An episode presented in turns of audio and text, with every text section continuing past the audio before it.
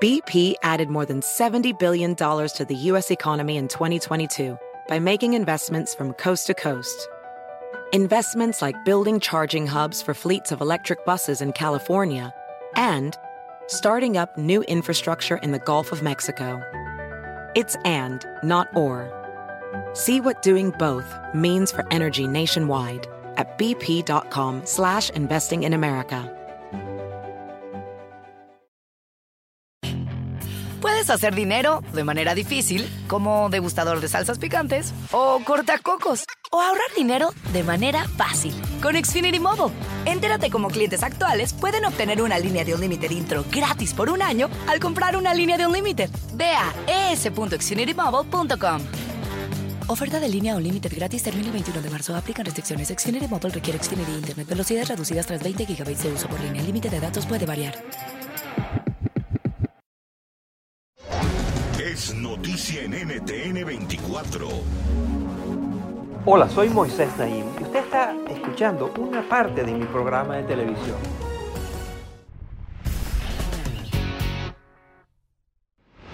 Mi invitado de hoy es sin duda el más destacado experto en temas de energía a nivel global. Es la persona indicada para ayudarnos a entender las enormes transformaciones que se avecinan en este ámbito.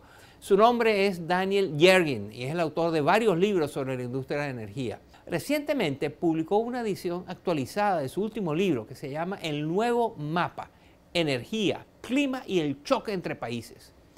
Ahí explora fascinantes temas como el futuro de la industria petrolera, el impacto de la pandemia en los mercados energéticos, la transición a energías renovables y cómo todo esto está influyendo en la geopolítica y en nuestras vidas cotidianas. Sobre todo esto y más hablo con Daniel Yergin a continuación. Miren.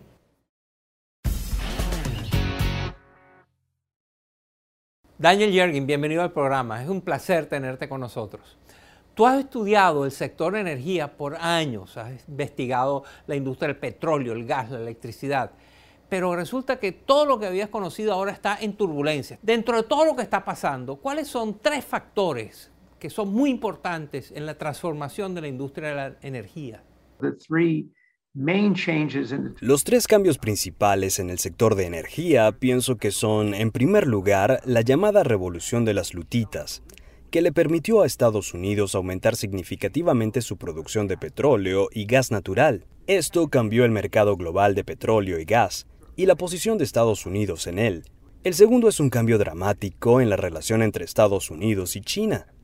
Hoy día el gobierno del presidente estadounidense Joe Biden habla de competencia de poder entre grandes potencias y de rivalidad estratégica.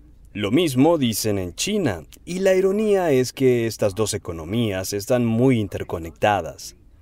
El 42% de todos los contenedores que llegan a Estados Unidos provienen de China. En mi libro El nuevo mapa escribo sobre el mar del sur de China. Un tercio del comercio global pasa por allí.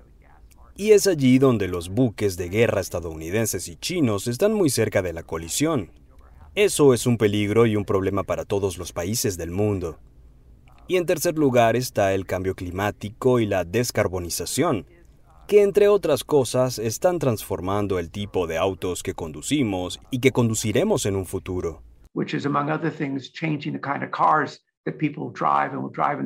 Recientemente han surgido varios problemas, la escasez de gasolina, el aumento de precios del petróleo, de la electricidad, apagones por todas partes. ¿Qué está pasando? Um, Creo que lo que está pasando es que estamos enfrentando desafíos para entender y moldear el futuro de la energía. Es irónico que al mismo tiempo que ocurría la conferencia de las Naciones Unidas sobre el cambio climático en noviembre de 2021, Asia y Europa se enfrentaban a una crisis energética. Básicamente, es un problema de suministro. No había suficiente carbón para impulsar la recuperación en China después de los cierres ocasionados por la pandemia. Y los europeos ahora enfrentan precios un 10% más altos de lo normal para el gas natural importado. Creo que esto genera una pregunta. ¿Estamos viendo una falta de inversión preventiva en suministros de energía ocasionada por un posible error de cálculo con respecto a cuánto tardará la transición energética? Las transiciones energéticas toman tiempo. Hace 30 años el mundo obtenía el 80% de su energía de los hidrocarburos. Hoy día ese sigue siendo el caso. Lo que se está intentando hacer ahora es cambiar en solo 30 años toda la base energética de la economía mundial que para 2050 podría representar 160 billones de dólares. Y entonces hay que preguntarse, ¿habrán inconvenientes? Las crisis en Asia y Europa son precursoras de lo que está por venir, dada la complejidad y la escala del sistema de energía del que el mundo depende. Muchos países y empresas se están comprometiendo a tener cero emisiones netas.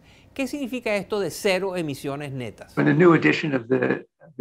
En la edición más reciente de mi libro, El Nuevo Mapa, el último capítulo se titula Cero Neto. Y es que para evitar que las temperaturas globales aumenten 1.5 o 2 grados por encima de los niveles industriales, muchas personas han propuesto alcanzar cero emisiones netas de carbono para el año 2050.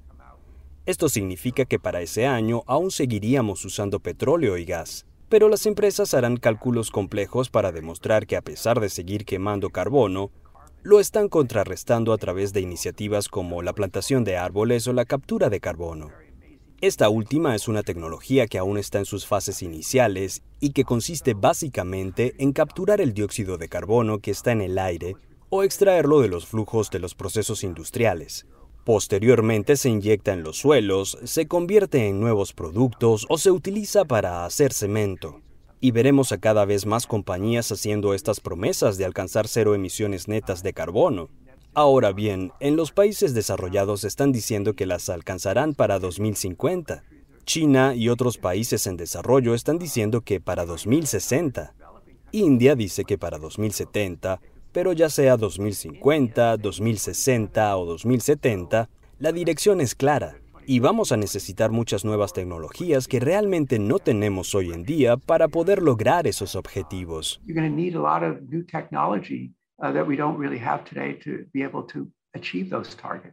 Quiero preguntarte por América Latina.